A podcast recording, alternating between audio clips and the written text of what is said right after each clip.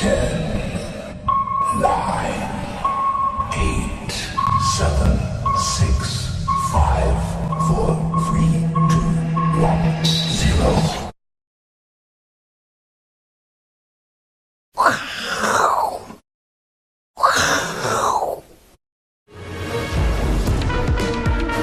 迎收看，我是金钱豹。呃，今天大 K 刚好请假啊，今天请假，那由我来这个跟各位做报告了哈。好，我想这个我是金钱豹哈，如果你要你注意哈，我们这个首播哈一定有这个啊这个盖这个章首播的这个章。好，那我是金钱豹这个 logo 记得。那请各位啊投资呃投资人呢啊订阅加开启小铃铛哦。那另外哈跟各位报告一下，这个你如果要呃，追踪我们呃，另外就是我们在 FB 哈都有一些幕后花絮了哈，还有一些抽奖活动，所以也请您可以加入我是金钱豹的这个粉丝团。好，那当然最后也希望你能够普通订跟加强订通通来看。好，那订阅加强订对你的实务操作上面一定会有呃不错的帮助。那进入我们的主题之前，哎，今天多一张，这是什么？哦，这是我们。新的这个小编金科科，好，那呃也麻烦你啊加入我们的这个这个这个小编金科科的这个好友好友哈，那有一些特有一些新的讯息或任何讯息啊，那你可以得到比较充分的这个呃好资讯哈。好，进入我们今天主题，哎，今天主题是什么？各位画面上看到，那我去盯了哦。阿阿公的排档杆哦，这个是，这个应该是我们那个粉丝呃呃粉丝这个好好友了，好朋友哈，网那个网友里面有一个图很有趣哈，这个早上我有看到很有趣，这个是阿公用啊，为了因为都是原本的排档杆哈，汽车排档杆都是英文嘛，阿公看不懂，怕忘记，就用贴纸把它贴的哈，这个我们讲的八股就是停嘛。啊，不，这 P 就是停停止哈。那 Mark 就是倒车倒车档，它写个倒。那这个 N 呢，就是空档哈，它贴个等过来。D 就是一般的呃道路哈，D 就是走走嘛。过来有爬坡哦，呃，这个四三二有爬坡，开始使劲的爬就比较陡。那一档的话是什么？吃奶的爬很有趣哈，爬跟使劲爬要吃奶爬都出来，这个很厉害。那为什么会讲到这个？因为主要就是最近关于这个 FED 的这个货币政策哈，但跟这个是哎有异曲同工之妙哦。好，为为了要应付这个通膨，现在几乎是呃 FED 所有的焦点，包括市场、股市、债市，大家大家的焦点也都在这个呃通膨要怎么来抑制它。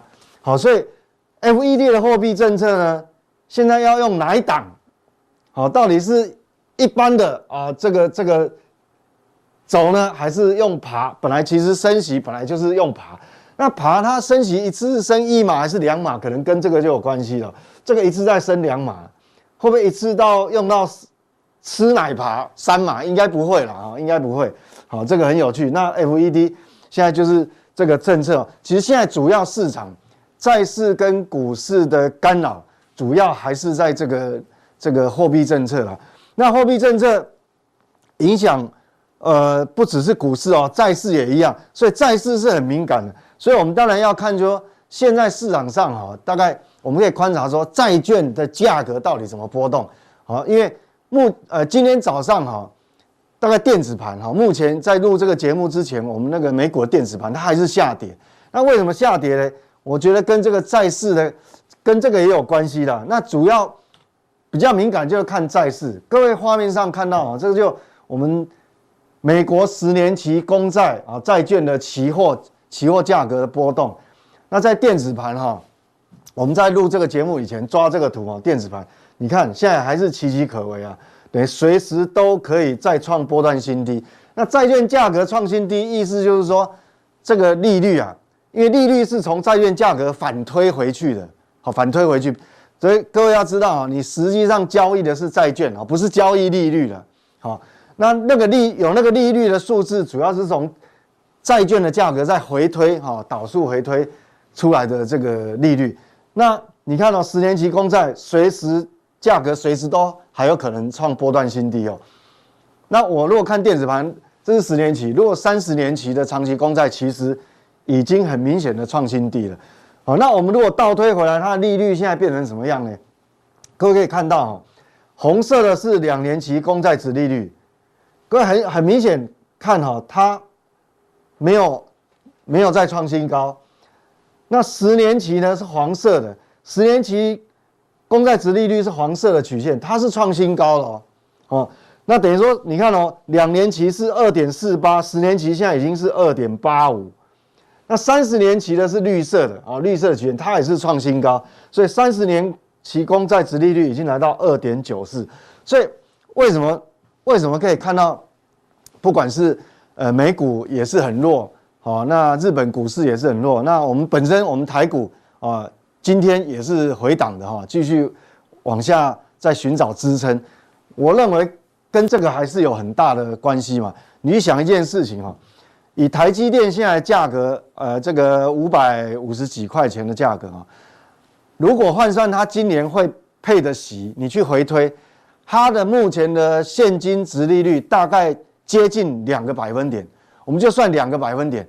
你想想看哦，现在两年期公债是二点四八，这个殖利率；十年期公债是二点八，哦，那三十年期那个长期我们就先不管，光从殖利率来看哈，你台积电目前的现金殖利率就低于两年期公债殖利率啊，所以你认为它对外资的吸引力大不大？我就反问各位，就你认为台积电现在目前现金殖利率接近两趴？那跟这个对比的话，你觉得台积电现在对外资的吸引力强不强？很显然是不强嘛，所以这不用我多说。所以为什么？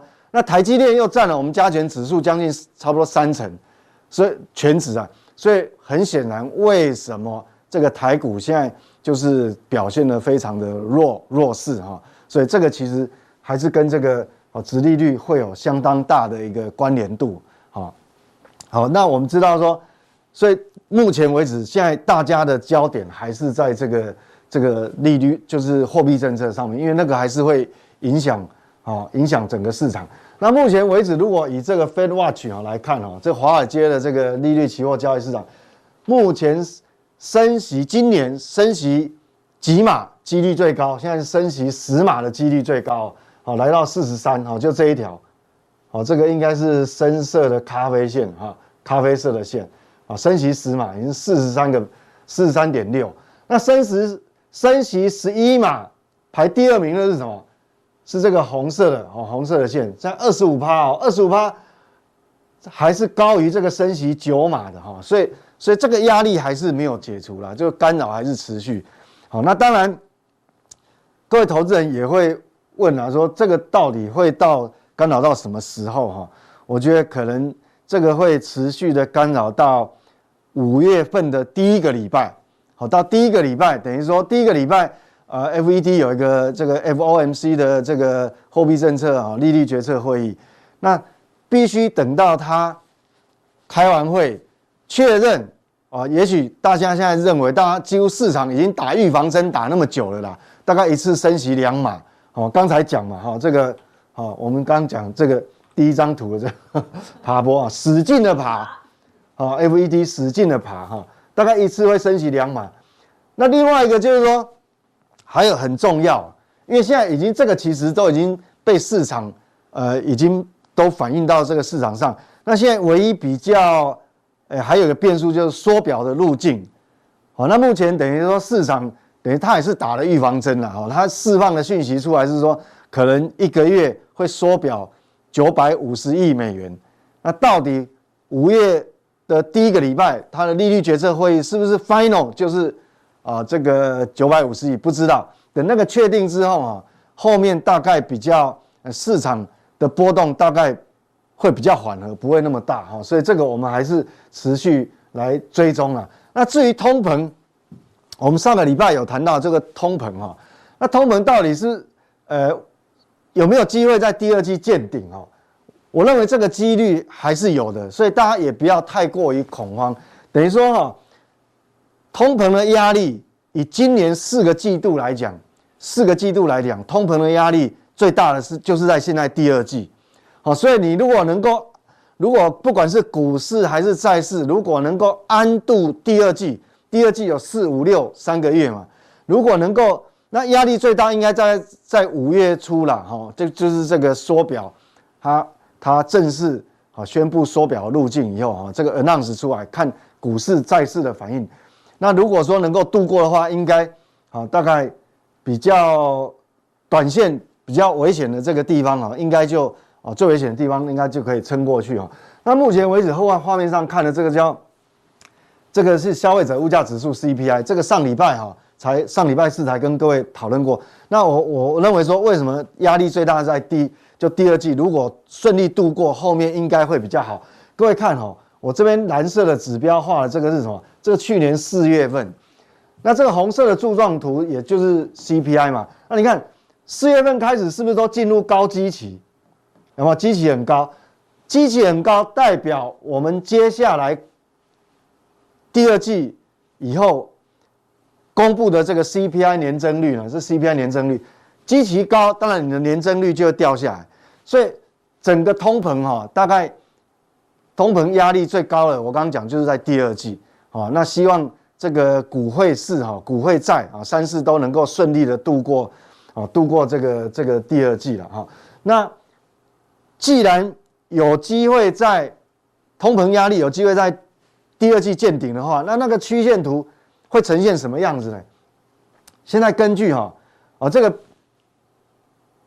BOFA 就是美国银行啦，啊 Bank of America 哈这个这个美国银行以美国银行预估的今年美国的这个通膨率，也就是 CPI 的这个走势。它是用季度来看哦，他也认为季最高峰应该是在第二季哦，这这个第二季是在这个地方哦。虽然我们这个呃公布出来哈，我们刚刚讲最新公布出来 CPI 年增率有八点五，很高哦，八点五。但是如果你整个季度来平均哈，季度平均就四月、五月、六月嘛，三个季度平均，那美国银行目前预估大概会是七点九。好，那你既然七点九意思是什么？各位可以推回推嘛。既然新公布出来的数据是八点八点五，那你如果第二季要七点九，代表什么？它后面是不是就会往下掉？这个数字会往下掉，不然不然怎么会七点九？所以有可能就是说，好，目前的通膨压力以年增率来看，现在的压力是最大，那后面会慢慢慢慢哦，慢慢就趋缓。但是现在有个问题啦，就是说，呃，趋缓也有两种啊，是是慢慢的掉下来，还是很快的掉下来？它的预估这个其实还算蛮快的，但是是不是能够如这个美国银行预估的这个通膨率哦，这个下降的速度这么快，其实还是要持续追踪，好，所以还现在还不不一定，但是大概第二季见顶的几率是很大，除非除非有一件事情例外，除非你的油价。又持续大涨，好，那当然可能这个又有新的变数，好，所以这个其实那油价又不好掌控了，哈，油价这个跟地缘政治有关系。不过原则上，目前的通膨率的预估走势大概是这样，好，所以各位应该你看到这个图的话，其实心里就有这个图哈，心里有个谱，好，在就不会恐慌了哈。等于说现在是压力最大，那只要最近的行情，第二季哈，只要美股没有没有大幅度的下跌。那基本上哈，大概就是呈现一个区间，因为后面大概会缓解哈。那当然这是以这个通膨主要是观察货币政策的干扰。那接下来我们还是要回归基本面啊，因为影响股价哈有很多因素哦，有货币政策，还有基本面成长的力道哦，还有其他的这个其他的因素哈。那基本面到底是状况是怎么样哈？接下来我我们就必须看，我们要看这个哈，美国因为美国的经济哈。美国的消费，美国是一个内需消费很大的国家啊，那消费就占美国 GDP 的比重有七成，好，所以我们要看这个数据，零售销售，好，零售那零售销售哈又占了消费里面的四成，好，所以它的比重都是重中之重啊，好，你看消费占 GDP 美国 GDP 七成嘛，好啊，零售销售数据又占了这个消费里面的四成，那我们来看哈，上礼拜。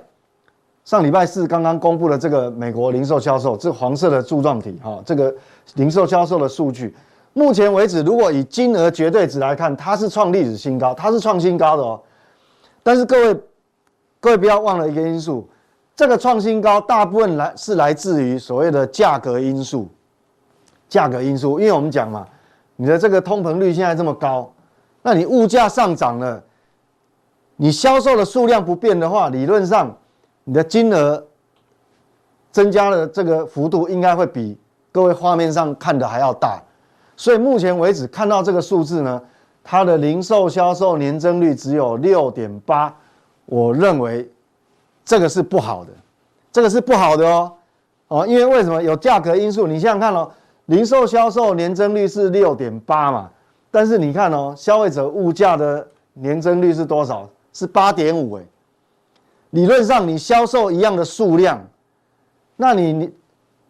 物价指数年增率八，等于说你的零售销售最好是能够超过年增率超过八点五趴，这样才是合理嘛。所以这个数据并不好。所以我们来观察到，既然是这样的话，我认为这个美国的这个 GDP 的成长的力道啊，这个基本面基本面的强度转弱了，转弱是事实。哦，这个。不能不能否认哈，这个是转弱，确实转弱。虽然绝对金额创新高，但是它基本面的力道是转弱的哈，这个必须要留意。那我们来看到它的细项哈，那细项的部分哈，这个是零售美国零售销售的细项，你看哦，刚看哈，这个只成长一点点嘛。我们如果比上个月比较，成长一点点，年增率虽然有六点八趴哦，但是你比上个月月增率来看，其实是有一点点。在这个地方有没有？只有零点五趴，好，只有零点五趴，所以这个其实是很微弱。理论上，你这个应该要再多一点哈，那代表美国的基本面啊，我成长力道才会比较强。好，所以这样来看的话，其实是有还是呃基本面转弱了。坦白讲，这个是对我来讲，好，我要求比较严苛，这个数字其实是不合格的，好，不合格。那我们来看细项啊。如果扣掉车辆相关的，因为车辆占的比重很大，好，那核心的这个零售销售的月增哦，有一点一三，好，稍微好一点，代表什么？其实等于说，这个之所以没有预期的好，其实大概出现在这个所谓车辆相关的这个这个消费了哈，因为很显然我们看这个比上个月还要少嘛，好，那这个车辆有含新车跟二手车，哈，代表什么？这个耐久财的消费。不，我之先前有跟各位讲过，影响耐久财是什么？是消费者信心嘛。所以通膨在目前的通膨压力之下呢，有没有干扰到它的消费？确实是有，哈，确实是有，好，所以这个红字嘛，哈，这个是红字，啊，这个是红字。那里面如果我们看到比上个月增长幅度比较大，你看油价，哈，这个这个加油站嘛，好，这个消费，所以你看哦。那这个就会去排挤到其他的消费，所以原则上这个还是有一些好，有一些我们要值得留意的地方。好，所以整个图来看的话，哈，大概我跟各位报告怎么样去看这个数字，哈，这个数字到底好不好？那你可以对比哦，比如说像这个是 CPI 嘛，这是 CPI 的细项。好，那你看哦，我们以月增率来看，比如说，呃，这个。我们随便抓一个，比如说你的新车啊，新车的这个价格哈，这个价格比上个月是增加的，但是你出来的这个销售的这个金额是反而是下跌的，代表其实它销售的数量好，它萎缩的速度是比相对比较快的哈，所以这个是对照好，所以我们讲说如何来研判这个数字到底好不好，不是。不能单单只看这个绝对数字。你如果在过往哈，因为 CPI 就通膨率并不是很高的时候，我们直接看绝对金额是是可误差比较小，是可以这样看。但是现在不行，因为今年的通膨率很高，所以你除了看绝对金额以外，你还要看价价格因素哈。价格因素变你零售销售额跟这个 CPI 细项要交叉比对，好，要交叉比对。那原则上。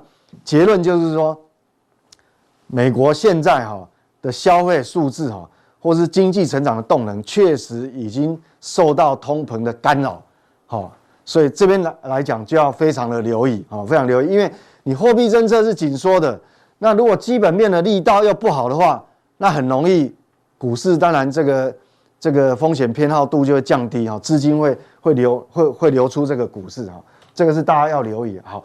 那接下来哦，这个这一档什么哦，小编帮各位问了一个问题了哈。想问一下，因为今天刚好我们那个阿伦斯基他放鸟我们请教，所以我今天科科来帮大家问哦。因为今天我看到这个新闻，他写说高盛是说美国经济在未来两年会陷入衰退的几率是百分之三十五 percent。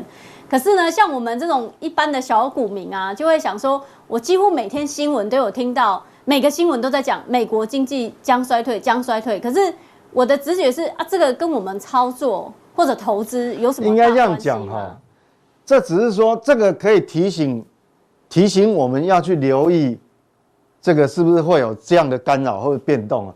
但是各位有没有注意看这两个字？两年呢？两年？今年都上半年还没过完，你在想两年？你今年的操作都已经操作不好了，你还想了？但这个我们要关心啊。但是我觉得哈，不要说两年。未来半年的六个月的变数都很都还很大，你想想看哦，如果说这个地缘政治的冲突又升高超过我们可以想象的时候，那怎么办？我根本不用想到两年，搞不好今年要怎么办都不知道哈。所以我觉得呃不用去想那么多，因为变数很多，我也没有办法回答。六个月的变数都很多，两年我真的就没办法回答。但是原则上，如果说，呃，我们看两个指标啦，第一个指标看油价，油价如果能够回到一百块以下的话，我讲纽约轻原油的价格，那基本上回到一百块以下，那我们就可以确认我刚刚讲那个通膨的路径开始慢慢趋缓，那应该干扰股市的几率。呃的那个力道就会比较小。那如果说油价还是这么高，那代表整个地缘冲突可能一时还缓缓不下来，好，或甚至于有其他新的变数。所以我觉得说，未来两年陷入衰退的几率是不是三是不是很高？其实三十五趴也不算很高啊。但是我觉得，我们看今年就好。今年如如果说大家相安无事的话，那代表哈。应该，这个这个进入衰退的几率就比较。所谓衰退哈，应该这样讲哈。各位要有两个观念，衰退是说 GDP 的年增率是负的，那叫做衰退。那现在我们面临的，我们根本不用去想两年呐，我们要面对的是说，现在并没有衰退的问题。我讲今年并没有衰退的问题。我们今年面临的问题是说，GDP 的年增率不是负，它不会跌到负。但是是不是会从三点五或是三点三掉到剩下二点八或二点五？哎，很难说哦。啊，这有可能。所以，我们今天要面临的问题是，美国 GDP 的年增率是趋缓，就是年增率就是成长力道，它成长力道可能趋缓了。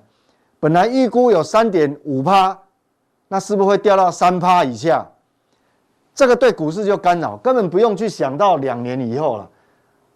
因为你所谓的衰退是要掉到负的，我想暂时还不会了啊，我想这样就很明确了哈。好，那接下来反映到我们刚刚提到基本面，反映到股市呢，你不要说什么掉到衰退了，衰退是负值嘛。你现在的年增率只要从三点三趴或三三趴掉到二点五，我告诉你，这个可能就做头下来了。这个所以你根本不用想到两年以后。那目前我们看到这个道琼哈。道琼目前至少还在我们上次画的这个颈线的上方，它是算是一个高档震荡整理，好高档的一个区间整理，所以道琼来讲是 OK 的。但是我们讲说纳斯达克就不一定哦，因为纳斯达克货币升息或是缩表，货币紧缩对科技股的杀伤力是很大的。好，所以你看哦，如果针对纳斯达克科技股，实际上已经掉到这个这个两条。好，因为这里有两条颈线，第一条这个是本来是突破创新高嘛，这个是周 K 线，这是周 K 线，那掉回来就变假突破，这个就假突破，这个小小型的头部形态就出来。那目前掉到这个区间，好，这个区间这个图我们用很久，那各位就要留意了，这个位置大概在一万三，你这个一万三就前一波的这个低点，你不能再跌破。如果未来我不管你是欧洲的地缘政治也好，或是或是呃通膨的压力过大，或者说美国升呃缩表的速度太快，假设不管任何原因，你只要让它再跌破前波的低点，这个是周 K 线，好，这是纳斯达克期货。你如果跌破的话，原本只是这个小的头部，那你这个跌破的话，就形成了更大的头部了，那这要小心哦。这影响台股就很重，为什么？因为台湾大部分都是跟纳斯达克这个科技股关联度很大的，哦，那时候即便你不管你是银行股很抗跌，还是货柜三雄很抗跌，还是其他船厂很抗跌，都没有用的哦。好，整个大盘可能因为我们科技股还是占大部分，所以这个还是要蛮小心。好，那接下来我们还要看一个德国，因为这一次的这个地缘政治主要是在欧洲。好那我们要看德国，德国是主要的一个指标哈。那是一样，这个是法兰克福德国指数的这个周 K 线。那各位看，目前为止哈，它这一次它有反弹，但是反弹一直都没有办法突破这个颈线。这个颈线我是长达一年，有一年的时间，所以这个头部哈，这个形态哦，长达一年。那如果你这边一直没办法过，那现在变成说是一个相对比较弱势的整理。就还是在这边横向做整理，但是原则上哈，你就不能把上次的这个跌破，那就非常严重。不过原则上哈，你弱势整理的话，所谓弱势整理，意思就是说，你既然没办法突破这个，那当然我们就要以欧洲市场来看，就要相对比较保守。那我觉得哈，还有一个很弱势的是什么？是罗素两千，因为这个也是长达一年啊一年的头部。那这一波的反弹曾经。啊，曾经有站上去，但是时间很短暂，大概两天而已，又掉回来。你看到它距离前一波的低点其实还是很近，所以我认为说，现在不管是货币政策，还有美国的基本面，两个大因素反射和反映在这个实际的市场上，都告诉我们，最好的状况你就是区间整理。那万一有比较不好的新的变数出现，那就有可能往下走喽，好，那你说那台股会不会受干扰？当然会啊，哦，我刚刚讲的嘛，哦，这个因为科技股，纳斯达克期货是相对比道琼还要弱的啊，比道琼还要弱，所以我们还是要相当的谨慎小心了哈。这个好，好，那那这个最后哦，小编又帮各位问了一个问题哈。对对对，我来讲好了，就是说。今天有看到一个新闻啊，就是稳懋的董座，他有示警啊。他说，因为受到大陆市场需求不振的影响，今年哦，全球智慧型手机的市场可能可就是可能会较去年衰退一趴至两趴。换算的话，如果以手机来看，他说大概会减少出货一亿只哦。因为像我们这种小小股民，听到一亿只就会直接联想到说，最近股市利空非常的多。这个新闻呢、啊，会不会再加重台股电子股的压力呢？呃，要看哪个区块。如果我们电子股哈，哇，高达一有一千多档，我跟你讲哈，只要电子股你是属于消费性的、消费、消费、消费这一块的，因为手手机是属于呃这个这个消费性电子的哈。好，那那你如果是属于这个的，那我想今年的。这个走势一定会很弱，好，大概机会就比较少，好，那当然也所有的电子并不是所有的都不好，比如说，哦，最近跟着大盘一起跌的，但是你可能主要是运用在伺服器里面的元件，那就不一定哦，它有可能它股价还是照跌，它还是被拖累，但是它有可能是被错杀的，因为我们讲说台积电。上个礼拜法说会才刚过，那从台积电法说里面，你看啊，他是讲说，呃，第一个，呃，手机不好啊，确实是成长力道，呃，有有一些疑虑哈，变缓了，啊，那但是，但是它有其他部分还是很好啊，有什么物联网成长还是差不多两成，好，两成的速度，好，会在成长，所以物联网也是不好，因为物联网它有导入一些呃 AI 的应用。好 AI 的运算，还有一些呃高速高效能运算，好高效能运算的部分呢，啊其实还是很好，还有车用的电子成长还是很好，所以这个就台从台积电法说，其实已经告诉我们未来啊今年我们要选的哦要选的这个产业方向哦，尽量可能朝这个高效能运算的去去找，好有这一块。或是伺服器里面啊一些应用，还有一些车用啊车用的电子的应用，那还有什么？就是物联网，哈啊这个 AIoT 啊这个部分，那当然属于手机的部分当然就不好。所以只要你跟手机的连接度是很高，比如说你看像大立光，大立光表现今年就不是很好啊。好，那一些什么叫属于消费电子？比如说 PC 啊，或是 Notebook 啊，NB 的应用啊，那可能就不好哈。所以这个还是要留意了啊，不然不然的话，这个这个你今年还是今年你还是会很辛苦，吃力不讨好。那至于台积电，台积电并不是因为手机不好，它整个不好，因为手机占它的比重已经不是最高，现在占最高的是高效能运算。但是台积电股市呃，台积电走势还是很弱。那这个很弱呢，就是回回到外资，因为我刚前面一为什么要谈这个这个所谓的债券市场？因为我们讲说。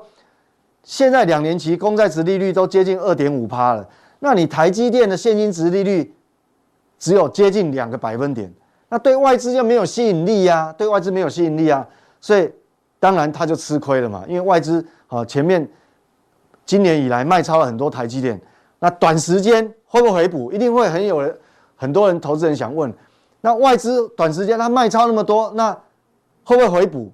短时间可能。还不，这个诱因不够大，为什么？因从殖利率的角度，好，它就比两年期公债殖利率差很多。好，这大概是这个样子。所以结论我做个结论就是说，目前为止啊，不管是呃你做国外的股市啊，ETF 也好，或是国内的股市，那基本上我认为它就是一个区间行情，啊，区间行情。那至于呃这个我们讲说大盘到底。支撑在哪里？哦，我们现在来看一下这个台股的这个大盘支撑哈。好，那这个是加权指数日 K 线。那基本上我认为前一波的低点，这个一万六千七百点这边还是会有一个支撑呐。好，这边还是会有一个支撑。为什么？因为你来到这个地方，台股的这个本益比大概已经呃只剩下大概十二点五十二点五倍了哈。所以应该，所以我认为这边还是会有一定的支撑力道，但是。不是说保证这边一定不会跌破，其实现在就取决于台积电的走势，还有外资，好，因为外资要不要大幅卖超嘛，好，还是有差。但是你也不用担心，因为如果你操作个股的话，这是以大盘来讲，但是哦，你如果一旦一旦跌破了哦，跌破这个前波支撑呢，你也不用太恐慌，因为以我来讲，其实现阶段来讲，本来持股率就不建议大家啊持股。持股率很高了，那如果说你跌破这个地方，一定瞬间那个短线会有一些恐慌卖压。那恐慌卖压对我来讲，我分享我的看法，对我来讲就是一个机会。为什么？因为一定会有很多个股会被错杀的，因为并不是，因为并不是，并不是每所有的电子股都是在手机的板块。我们刚讲，哦，有些板块的成长力道还是不错啦，哦，还是不错，哦，所以。好，这个所以这边还是对我来讲，就是说你跌破前波支撑，对持股率高的人可能是一个压力，但是对我持股率不高的人，反而是个机会。为什么？因为可能有很多是被错杀的，不管是车用的电子，好还是其他的啊高效能运算，有可能会被错杀，反而那个是机会。好，这这是我对整个大盘的看法。好，那等一下加强定呢，还有很多在。呃，很多投资人在实物操作上面遇到的一些疑问呢，那我想这个我们来一一做，帮你呃协助你做解答哈，就把这个你的这个一些操作障碍呢，希望能够啊帮助你把这个障碍把它解除掉。好，我想等一下加强定非常重要。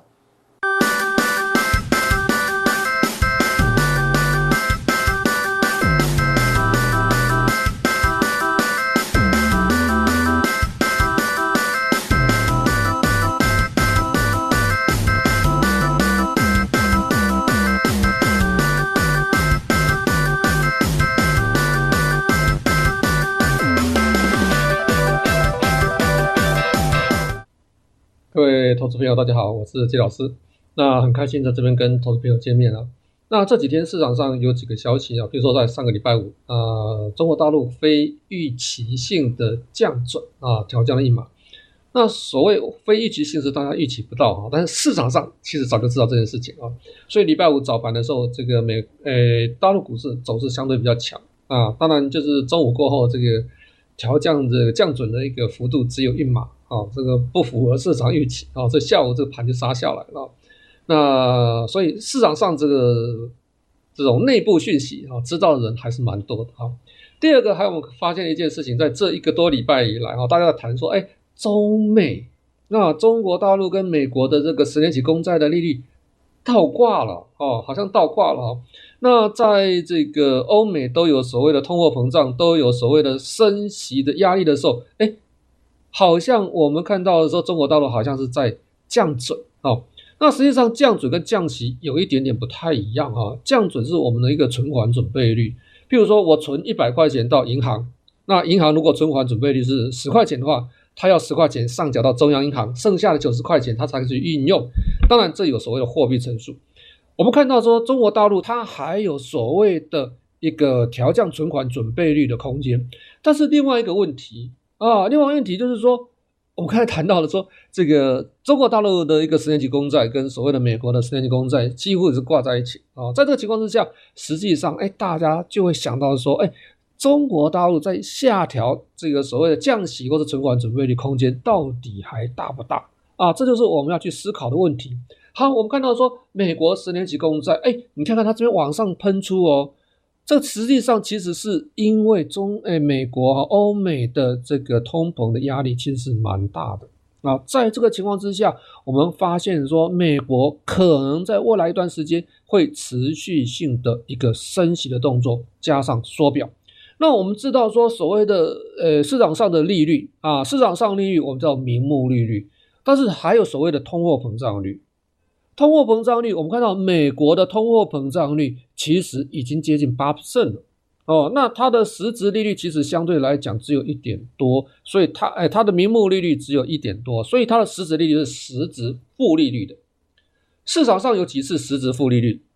我们可以来看一下啊，这所谓市场上实质负利率讲的是所谓这个美国市场上，那美国市场上出现的实质负利率大概有四种状况，一个是流动性不足啊，第二个是很高的储蓄率啊，再过来就是高通膨和政策性的压抑，使得我们看到的美国的这个所谓的一个实质利率形成负利率。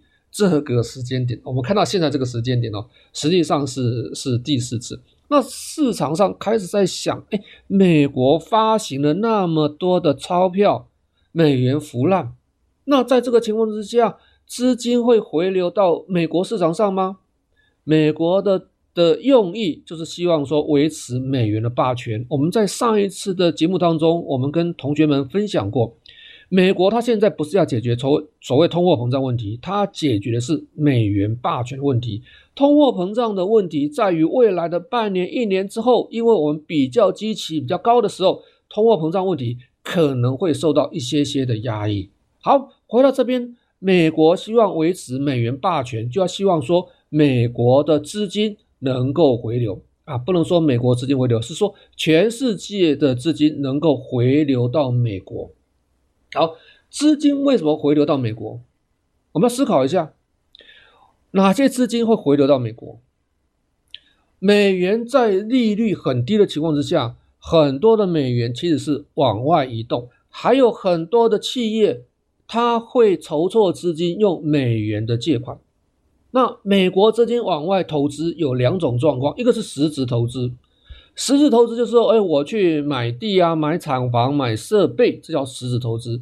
这个资金要进出是很困难的，哦，比较慢，不容易进出。好，那再过来金融投资，金融投资就是我投资你这种所谓的股市啊、债市啊、房地产这种进出很快。在这个情况之下，我们看到美国升息会让全世界这些高估的资产。会回流到美国。你说，哎，美国的经济状况不好，美元为什么会那么强？你看它这个一百块左右喽。哦，美元指数在一百左右，不能说一百块，一百点左右。蠢蠢欲动，未来美元的走势还会走强。那为什么会走强？刚才讲过了，很多在国外高估的这些资产，很多会怎么样回流到美国市场上？还有你美元债务哦，我们说之前有一些这个企业，它因为美元的利率比较低，它为了筹措资金，它会用美元借款。但是现在怎么样？缩表喽，市场上流通的美元减少喽，但是这些企业还债，它需要美元。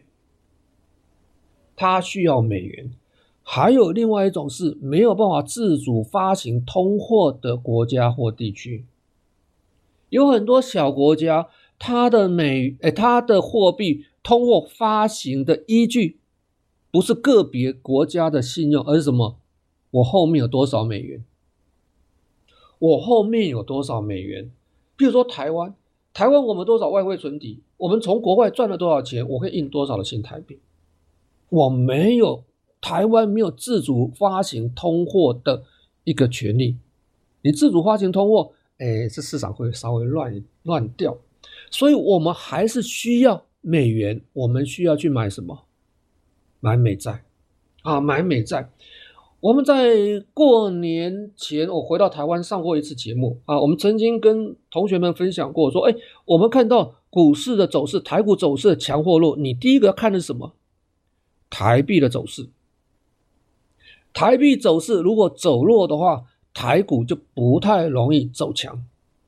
你发现这一段时间资金回流到所谓的美元资产上面，欧元区已经被薅一次羊毛了。再过来哦，你看到的是什么？你看看日本，日币的走势，你看台币走势，未来新兴市场其实是被薅羊毛的。下一个地区你要注意一下啊，我们投资朋友要注意一下。那我们说这一次的乌俄战争最大的苦主啊，当然就是俄罗斯跟乌克兰啊这两个了啊。那除此之外什么？欧元区、欧盟。但是我们看到欧元区、欧盟现在状况怎么样？好像欧元的跌势好像趋缓。哦，我们看到这个上面那一个是所谓的。这个美元指数啊，美元指数就是美元相对一篮子货币哦，美元是走强的。那下面是欧元指数，欧元相对其他一篮子货币的走势。那很明显的，欧元指数在这段时间稍稍抗跌，也是它对其他国家、其他货币来看的话，稍微止稳了，不表示它不会再跌哦。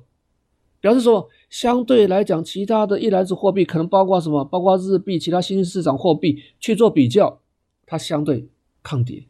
现在苦主会轮到其他地方去哦，其他地方去。等一下我们要看人民币，我们来看人民币之前，我们看到说这个中国大陆的十年期公债哦，我们说十年期公债跟美国十年期公债几乎怎么样？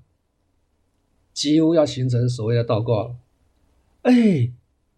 美国公债十年期公债殖利率哦，竟然已经飙升超过这个中国大陆十年期公债的一个利率了。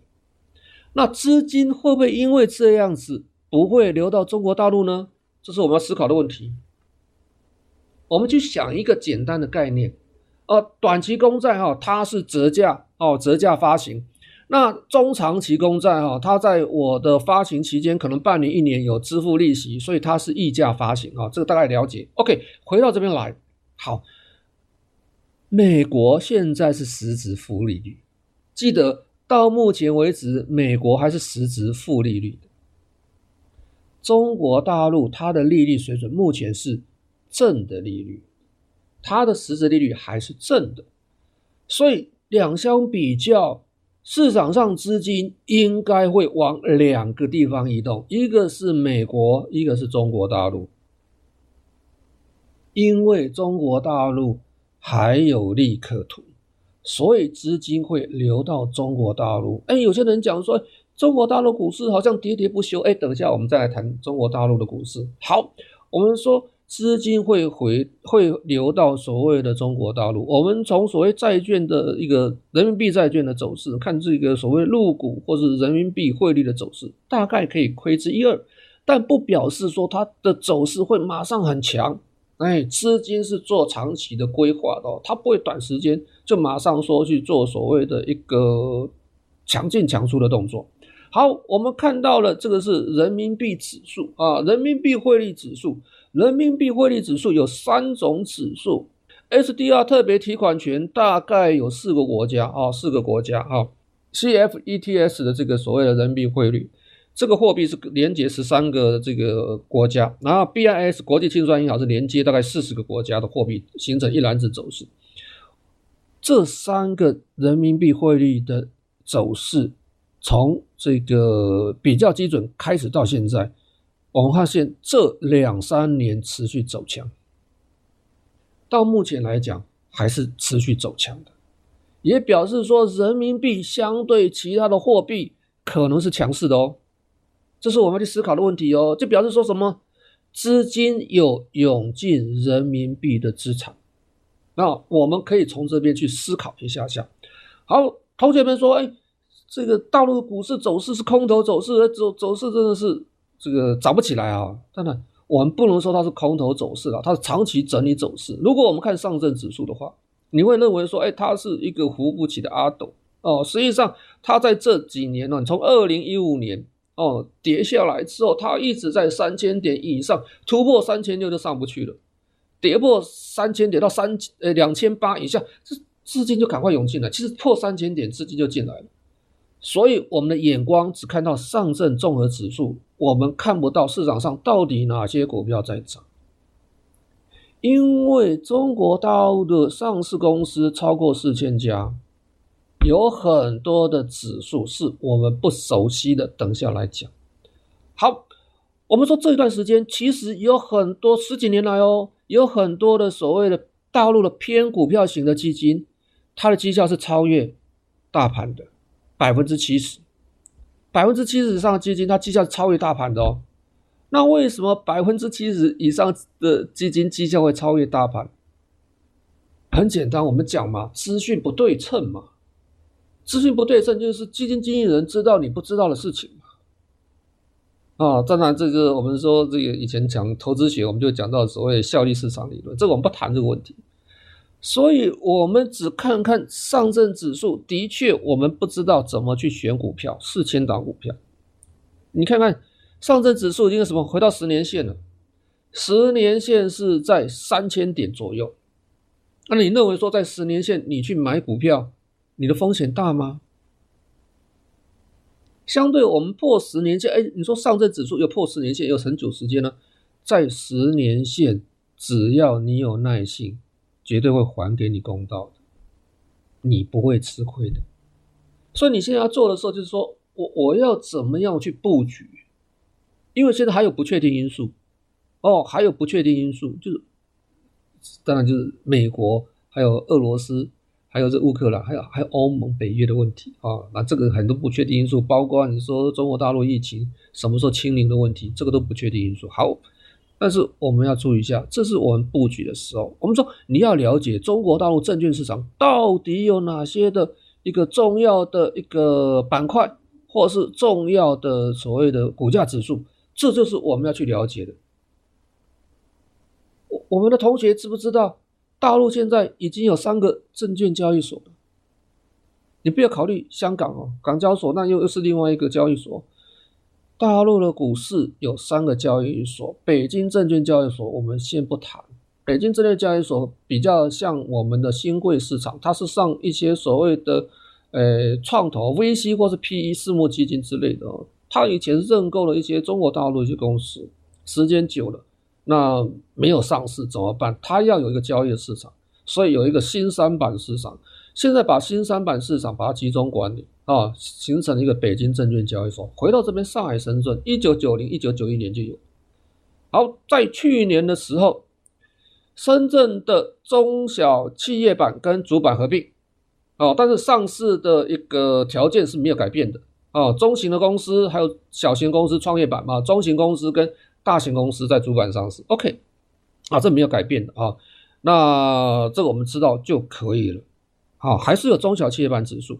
那在上海有所谓的主板，还跟所谓的科创板哦，科创板，所以我们知道说这个板块要细分，还有很多可以玩的，可以细分的哈。好，你知道这边中国大陆有三个证券市场，主要我们交易的市场的目光，大家都在上海的主板，但是真正市场上有很多好的股票，可能在深圳，可能在科创板，可能在所谓创业板、中小企业板，但是我们的这个开户条件不一样啊，我们开户条件不一样。好，我们来看一下，说有哪些重要指数。哦，找到重要指数，我们就知道我们的选股方向到底怎么选。哦，我们说我们大家看上海综合指数，但是我们知道还有什么上证五十，上证五十还什么沪深三百，上证上海综合指数是在上海上市的所有公司，只要挂牌超过一个月，扣除掉这 STPT 股，哦，有问题的公司，所有股票都纳为我采样标的。上证五十我采样标的这五十家公司。在上海挂牌总市值最大的五十家公司，深圳成分股它只四十家公司，所以这个是大家很少讨论到的沪深三百，上海、深圳我们合并起来，找市值最大的三百家公司，并成所谓的沪深三百，所以它是横跨两个市场的。中证五百。它是横跨两个市场，市值排名三百零一到第八百的，啊，所以这两个指数都横跨市场的，那它属于中证五百，属于比较中小型。好，其他还有什么中小企业板啊、科创板、创业板，各种的风这种风格指数、主题指数，比如说白酒类指数啊，对不对？你说所谓的生技医疗类股的指数有没有？有，还有很多的风格主题的指数，还有很多的境外的指数。那比如说。富时中国 A 五十，富时中国 A 五十，我们必须要注意的原因，是因为外资主要的避险工具，它是用什么？富时 A 五十的股指期货在新加坡，所以这个是很重要的。你看它这个富时 A 五十的走势，你大概知道说这个外资的动向。外资在这边做卖出，不表示他看坏中国的股市。为什么？这是期货，股指期货，它在这边什么？主要是避险为主，避险为主。买股票是在中国大陆的 A 股市场买股票，我在新加坡的富时 A 五十股指期货是做避险的动作。好，我的采样部分采样的股票是五十家的，哦，五十家的其实有很多。我们这边举几个例子，我们去看一下。哦，MSCI，哎，MSCI 有中国 A 五十，哎，富时 A 五十两个答对台啊。哦，还有这个互联网的这个互联互通的 A 五十也有啊，对不对？还有红利，红利是高股息，它的股利率最高的五十家公司，红利五十啊，配现金股利最高五十家公司，红利五十，还有央企。哦，那等于说国有企业最大五十家国有企业，央企五十，哎，这些都是成分股，都是五十家公司啊。我们往这边去思考，这些股票，哎，可能相对进可攻退可守。哦，我们要去思考这个问题哦，可能是进可攻退可守哦。我们回到我们刚才看到富时 A 五十，富时 A 五十跟什么上证五十有类似状况。什么状况？我突破二零一五年的高点。哦，去年、前年、前年的时候，我突破二零一五年的高点呢。那我如果我只眼睛我只看到所谓上证综合指数，它在三千点上下不上不下的有气无力的，我们会错失掉很多的投资机会。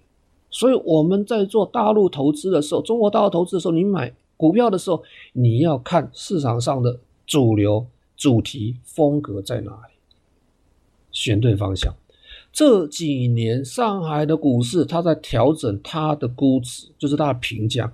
之前在零八年那一波，零七零八年那一波，中国的这个估值评价太高了啊。二零一五年五一七八那一波，其实。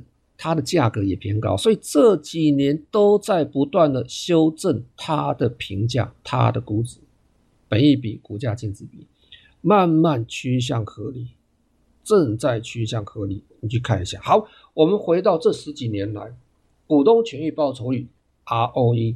我们看到就是上证五十、深圳三百跟中证五百。我们以这几个标的为例子，我们看到了哎，高成长 ROE 维持十几 percent，比如上证五十维持十五以上，哎，好像这几年没有了。哦，在去年哦，呃，前年二零二零年底的时候是十点六八，啊，年报还没出来，所以我们估哦，二零二一年的这个所谓的 ROE 大概有十二点六亿，今年应该可以维持稍稍的稍微的正成长，沪深三百 ROE 都维持十%以上，包括之前价格一直比较高估的评价一直稍微比较高的。所谓的中证五百中小型的公司，你会发现说它之前的 ROE 偏低，但是股价这一段时间修正之后，我们发现说它 ROE 回到十%以上了。巴菲特最常看的是什么？是 ROE，他看的是 ROE。那这个 ROE 它能够维持十五 percent 难找，你维持十二 percent、十 percent 其实就不错。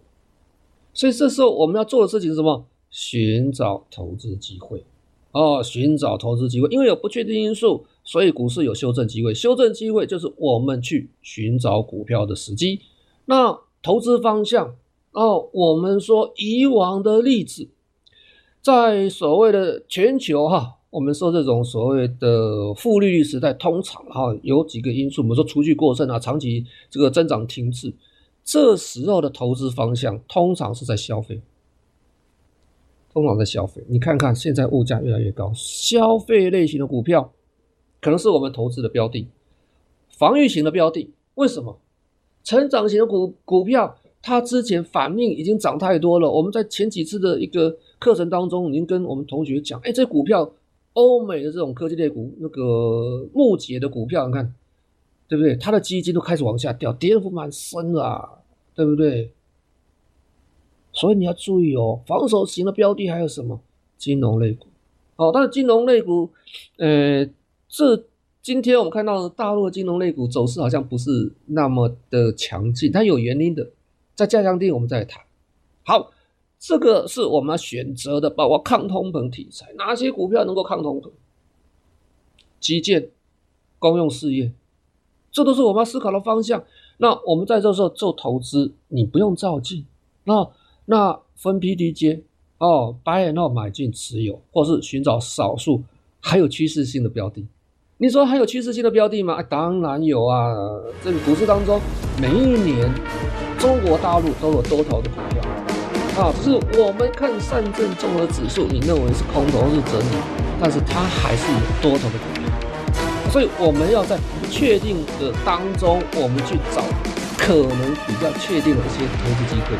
有些是要等，有些可以跟。